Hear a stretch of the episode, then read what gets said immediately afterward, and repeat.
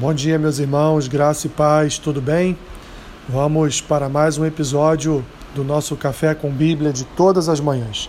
Hoje, dia 28 de novembro, faremos a leitura e uma breve reflexão no texto que se encontra no Evangelho de Mateus, capítulo 3, versículo 11, que diz assim: Eu vos batizo com água para arrependimento, mas aquele que vem depois de mim é mais poderoso do que eu, cujas sandálias não sou digno de levar.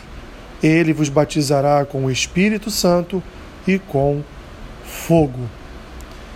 Meus irmãos, João Batista já estava próximo de batizar o Senhor Jesus nas águas. Ele era o responsável por proclamar ou dar testemunho da vinda do Messias, da vinda do Senhor Jesus. E nas suas palavras, conforme descrito aqui no Evangelho de Mateus, ele fala a respeito da sua missão, que não seria só de proclamar a vinda do Messias, mas também de batizar com água, de fazer o batismo, podemos chamar o batismo batismo humano, né, a simbologia da morte e ressurreição de Cristo através das águas do batismo como um sacramento, como uma ordenança, como algo que todos aqueles que querem fazer parte, serem membros do corpo de Cristo, devem, portanto, realizar. Assim, João fala a respeito do seu batismo com água para arrependimento, pois de fato aqueles que se batizam nas águas se batizam porque se arrependeram das suas obras mortas, se arrependeram dos seus pecados, se arrependeram de, de serem, serem afetos ou amigos deste DNA adâmico, eles se arrependem de fazer a vontade do seu eu, se arrependem, portanto, de estar sempre à disposição das concupiscências da carne. Então, dentro deste arrependimento, eles então decidem se batizar, passar pelas águas, como um testemunho de fé de que a partir de então é, a concupiscência, o pecado, a malignidade do coração não terão mais espaço, porque a nova natureza de Cristo está sendo implementada na sua vida e, portanto, eles não mais serão escravos do pecado, não mais serão escravos dos seus próprios desejos e passarão então a andar em novidade de vida.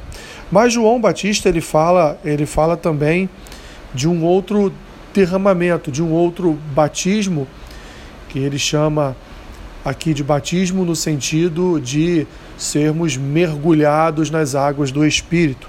Ele fala do Senhor Jesus, que ele mesmo declara que não seria digno de levar as suas sandálias, ele então diz que Jesus viria e batizaria, batizaria o seu povo com o Espírito Santo e com fogo, ou seja, ele revestiria o seu povo de uma capacitação especial, de um revestimento especial, não mais terreno, mas agora um batismo não mais as águas, as águas é, das águas do rio, né, as águas da antiga Sedai, mas agora ou de rios, enfim, mas agora seriam as águas celestiais que seriam derramadas sobre a vida do crente de forma a conduzi-lo a conduzi-lo a receber o Espírito Santo e, portanto, manifestar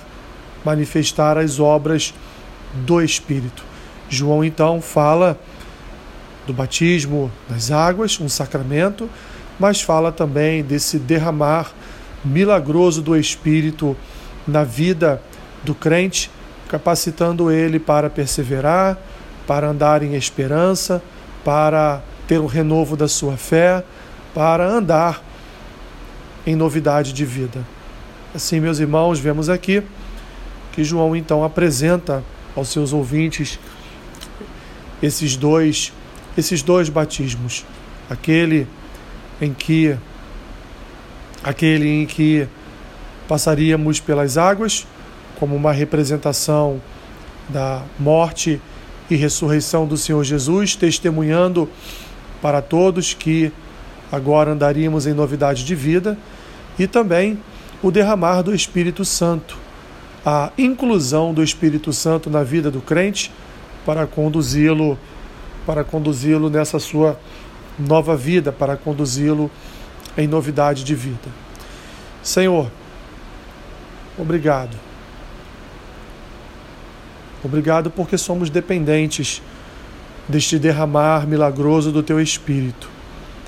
Obrigado porque se não fosse teu espírito, nós nós não seríamos perseverantes, nós não andaríamos em novidade de vida, nós não teríamos essa nova natureza, a natureza de Cristo em nós.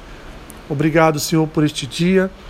Abençoe os meus irmãos, seja com eles em suas lutas, seja com eles o consolo e o conforto em suas dores, ajude-os em suas necessidades.